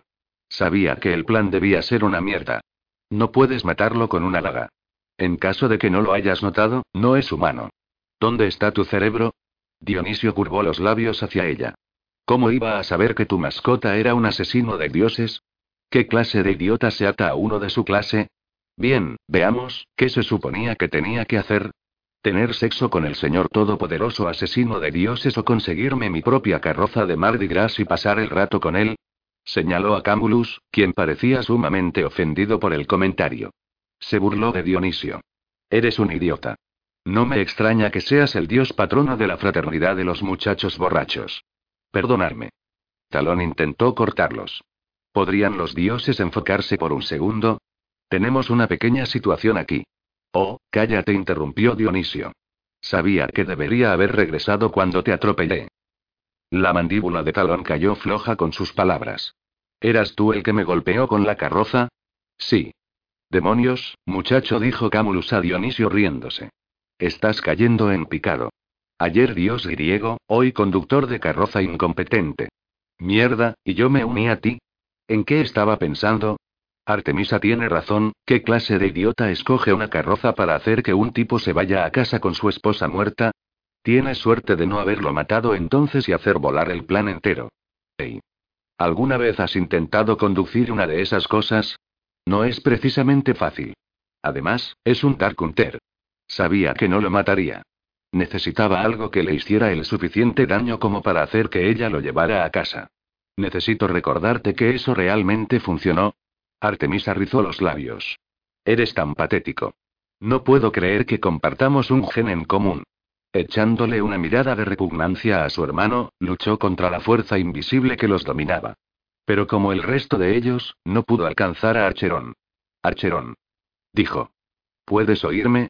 Una risa incorpórea llenó la estancia. Styx apretó los dientes ante el sonido. ¿Qué he hecho? Además de engañarme a mí mismo otra vez. Archerón no moriría esta noche. Y él tampoco lo haría. Genial, simplemente genial. Solo podía imaginar cómo pagaría por esto. Archerón inclinó la cabeza hacia adelante y más rayos fluyeron a través de él. El caronte apretó su agarre alrededor de él y escupió un aliento de fuego a la diosa. Artemisa intentó trepar por la pierna de Acherón, pero se vio obligada a retroceder, lejos de él. ¿Sabéis, gente? gritó Camulus. La idea era matarlo, liberar a Apollimi y reclamar nuestro estatus de dioses. No cabrearlo y acabar con el mundo. Personalmente, no quiero ser rey de nada. Pero si alguien no para este tipo, ese cántico que está haciendo va a deshacer la vida como sabemos y descrear el mundo. ¿Qué vamos a hacer? preguntó Sunsine a Talón. Talón la besó en los labios y se alejó de ella. Contra todo pronóstico, lentamente se puso de pie. Archerón le disparó un rayo. Talón lo desvió. Se movió despacio a través del torbellino hasta que llegó al lado de Archerón. Déjalo ir, T-Rex. Archerón le habló en Atlante. Por la expresión de la cara de Talón, era obvio que no lo entendía. Dice que retrocedas o morirás, tradujo Styx. Está convocando a la destructora. Talón negó con la cabeza. No puedo dejarle hacer eso. La malévola risa resonó otra vez. Talón se precipitó sobre él. Lo atrapó por la cintura y lo tiró al suelo. El caronte se arqueó, chillando. El celta lo ignoró mientras golpeaba a Acherón. Duro. Lo que despertó a su hermano y comenzaron a golpearse mutuamente, incluso peor que la pelea que tuvieron ellos cuando Styx se encontró muerta a risa. El suelo se movió debajo de ellos. Zarek entró por la puerta sangrando y fue lanzado inmediatamente hacia atrás, contra una pared. Artemisa nuevamente intentó alcanzar a Archerón y nuevamente la tiró hacia atrás mientras peleaba con Talón. Le daré el crédito al muchacho, dijo Camulus. Siempre ha sido un luchador. Talón dejó de luchar cuando escuchó esas palabras. Styx frunció el ceño cuando escuchó los pensamientos de Talón en su propia cabeza. Nunca pudiste aprender tu lugar, Speir. Nunca supiste cuándo deberías simplemente dejar la espada y jugar limpio. Tienes razón, Camulus. Nunca he sabido cuándo luchar y cuándo retirarme. Eso es lo que me maldijo. Tengo que tranquilizarme. Las próximas palabras en cabeza de talón sorprendieron a Styx, se las había dicho a Cherón. Puedo mostrarte cómo enterrar ese dolor tan profundamente dentro de ti que no te molestará más. Pero te advierto que nada es dado libremente y que nada dura para siempre. Un día algo vendrá para hacerte sentir otra vez y con ello, traerá todo el dolor de los años sobre ti. Todo lo que has enterrado saldrá y esto podría destruir no solo a ti, sino a alguien cerca de ti. Talón miró a Archerón y vio la furia del hombre que lo atacaba. Archerón atacó otra vez. Esta vez en lugar de luchar, Talón lo abrazó como a un hermano, después le acunó la cara entre las manos y trató que su viejo amigo lo mirara. Los rasgos de Acherón ya no eran humanos. Eran los del retorcido demonio que había perseguido las pesadillas de Styx. El demonio que luchó en la batalla. Los ojos de su hermano eran rojo sangre y amarillo, y no había ninguna piedad en ellos. Eran fríos, Violentos. Los colores en los ojos se arremolinaban y bailaban como el fuego. En realidad eran similares a los ojos de Apolo justo antes de los peores ataques a Styx. Los de Archón, también. Archerón dijo Talón con calma, despacio. Suficiente. Al principio Styx pensó que no lo había escuchado. No hasta que su hermano volvió la cabeza para ver a Sunsine en el suelo. Talón dijo con voz ronca. Los ojos de Acherón parpadearon y volvió a mirarlo. De repente otra ola de poder se disparó a través del cuarto, esta en dirección inversa a la del principio. Era como si el poder soltado retrocediera dentro de Acherón. Aún en forma de dragón, el caronte se disparó hacia el techo y después desapareció. Los rasgos de Acherón se transformaron de nuevo de demonio a los de un hombre. Su hermano parpadeó los ojos ahora remolinos de plata y miró a su alrededor como si se estuviera despertando de una pesadilla. Sin un solo comentario, se alejó de talón, se envolvió los brazos alrededor del pecho y cruzó la habitación como si no hubiera pasado nada. Cuando pasó al lado de Artemisa, ella quiso alcanzarlo, pero él esquivó su toque y siguió caminando. Artemisa se giró a su hermano con un grudido. Solo espera que papá ponga las manos sobre ti. Yo. Él sabía lo que había planeado esta noche. Espera a que le cuente sobre Acherón. Artemisa curvó los labios. Oh, cállate, solo sabes relinchar. Extendió la mano e hizo que desapareciera de la estancia. Styx se preparó cuando Artemisa volvió su enfadada mirada sobre él. Sabía lo que venía. Volver al infierno. Tú dijo, su tono grueso con odio. Estoy muy jodido. Pero tal vez si la cabreaba lo suficiente, podría matarle en lugar de enviarle de vuelta. ¿Cómo puedes proteger algo como él? Después de morir, me enviaron a los campos elíseos mientras que él fue y no te concierne, dijo, interrumpiéndolo.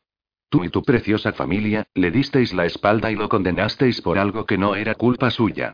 Styx estaba horrorizado por las palabras.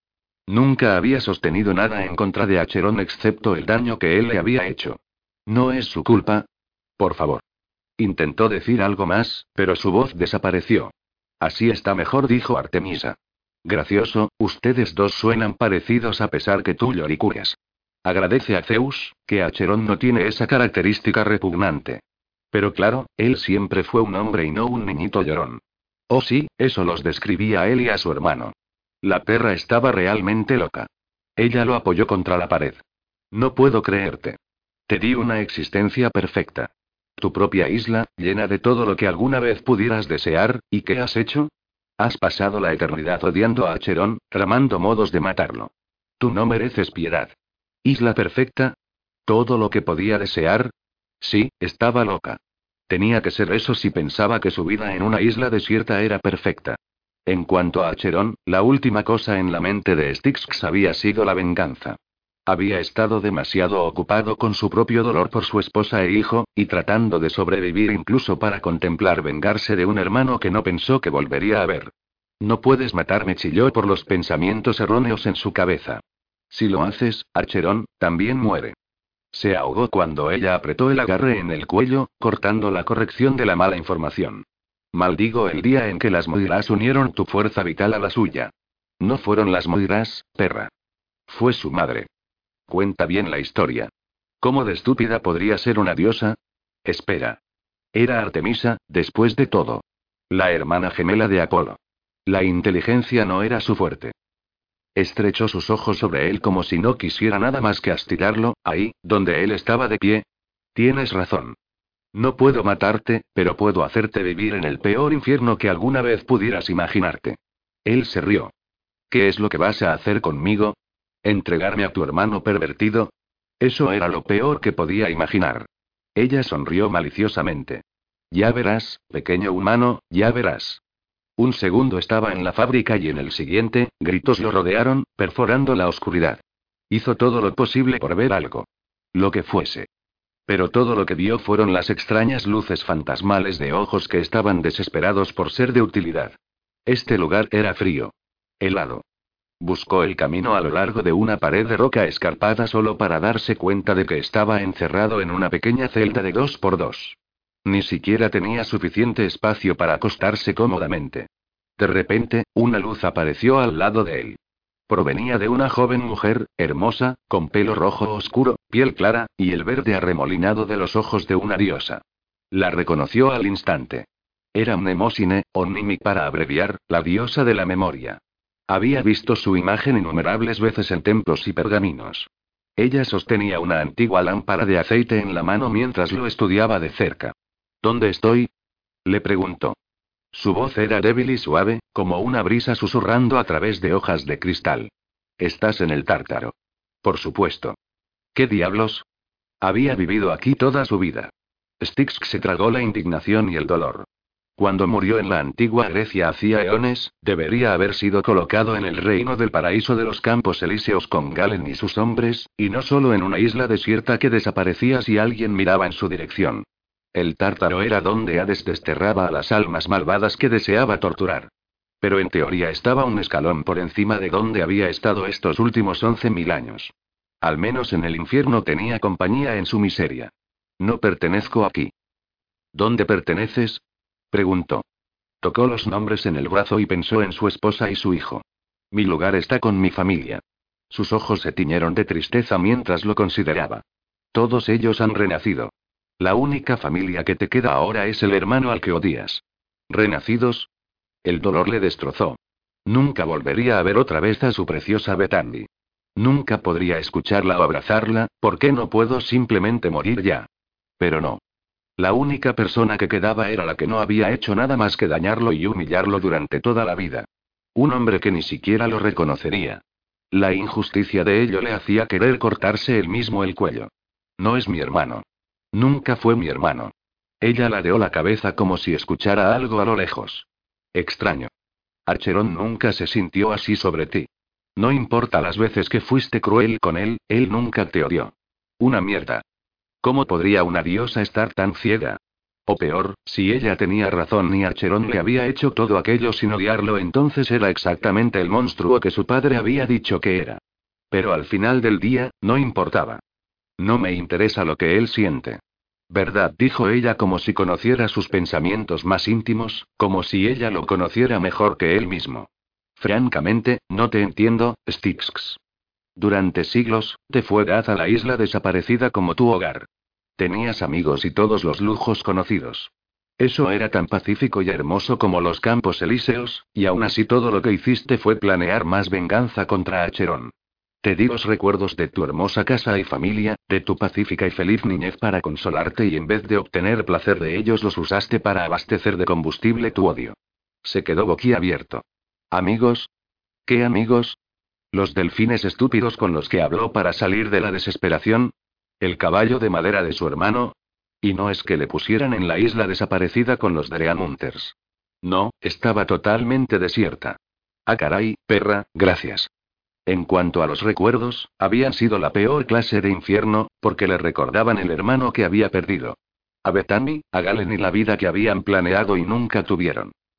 Todos ellos habían sido una daga en el corazón.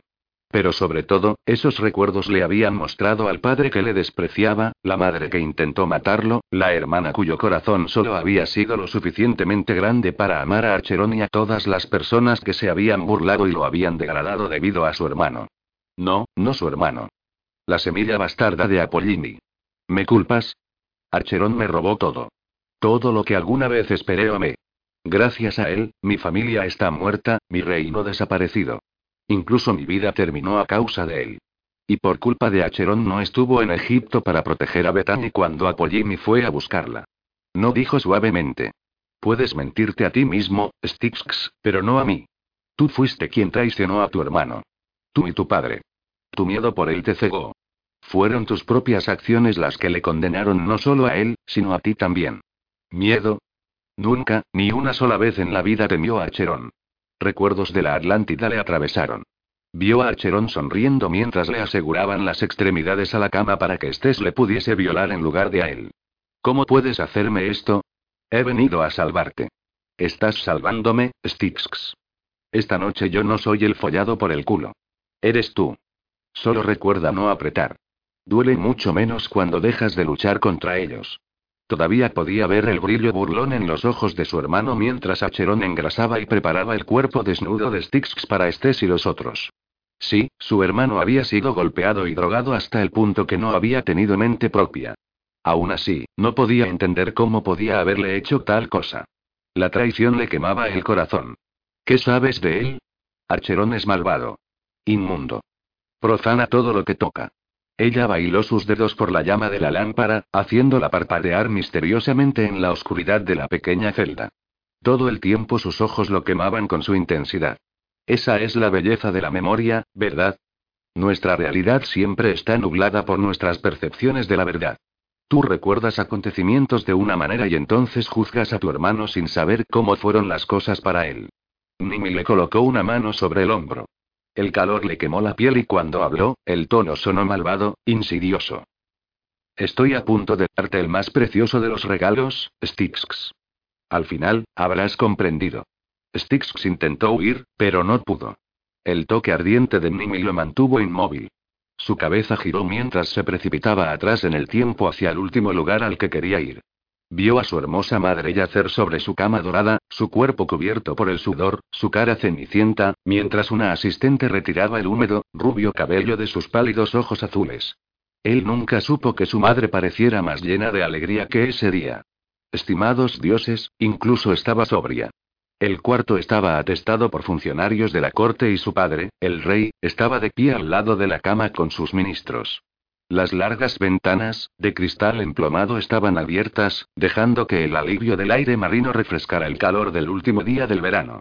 Es otro hermoso niño, proclamó felizmente la partera, envolviendo al recién nacido en una manta. Por la dulce mano de Artemisa, Ahora, me has hecho orgulloso. Dijo su padre mientras un fuerte grito jubiloso recorría a los ocupantes de la habitación. Muchachos gemelos para gobernar sobre nuestras islas gemelas. Riendo, su madre miró cómo la partera limpiaba al primogénito. Fue entonces cuando Styx conoció el verdadero horror del nacimiento de Archerón, aprendió el oscuro secreto que su padre le había ocultado toda la vida. Archerón era el primogénito. Styx, que estaba ahora en el cuerpo infantil de Acheron, luchó por respirar con sus pulmones recién nacidos. Él finalmente había tomado un profundo, claro aliento cuando oyó un grito de alarma.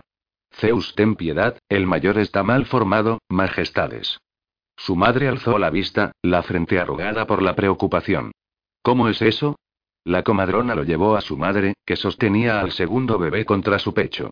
Asustado, el bebé quería la comodidad lejos del miedo que sentía y los ruidos desconocidos.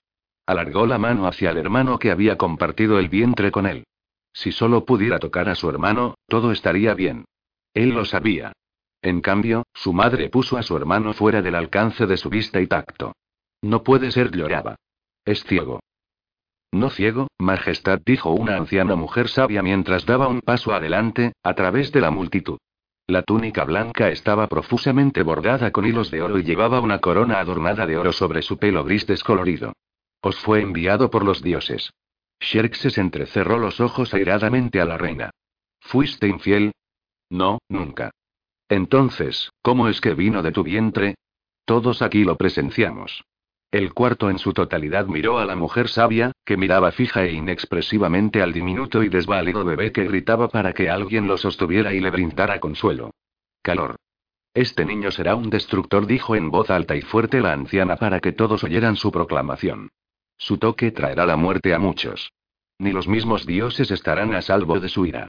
Entonces mátalo ahora. Xerxes ordenó al guardia desenvainar la espada y matar al bebé. No. La mujer sabia lo detuvo antes de que pudiese realizar la voluntad del rey. Matad a este infante y vuestro hijo muere también, Majestad. Sus fuerzas de la vida están combinadas. Es la voluntad de los dioses que lo criéis hasta la madurez. El bebé lloraba, sin entender el miedo que provenía de aquellos a su alrededor. Todo lo que él quería era ser sostenido como lo era su hermano. Por alguien que lo abrazara y le dijera que todo estaba bien. Xerxes fue enfático. No criaré a un monstruo. No tenéis elección. La mujer sabia tomó al bebé de la partera y se lo ofreció a la reina. Nació de vuestro cuerpo, Majestad. Es vuestro hijo. El bebé chilló aún más fuerte, buscando otra vez a su madre. Ella se alejó de él, aferrando al segundo recién nacido aún más apretado que antes. No lo amamantaré. No lo tocaré. Aléjenlo de mi vista. La mujer sabia tendió al niño a su padre. ¿Y qué hay de vos, Majestad?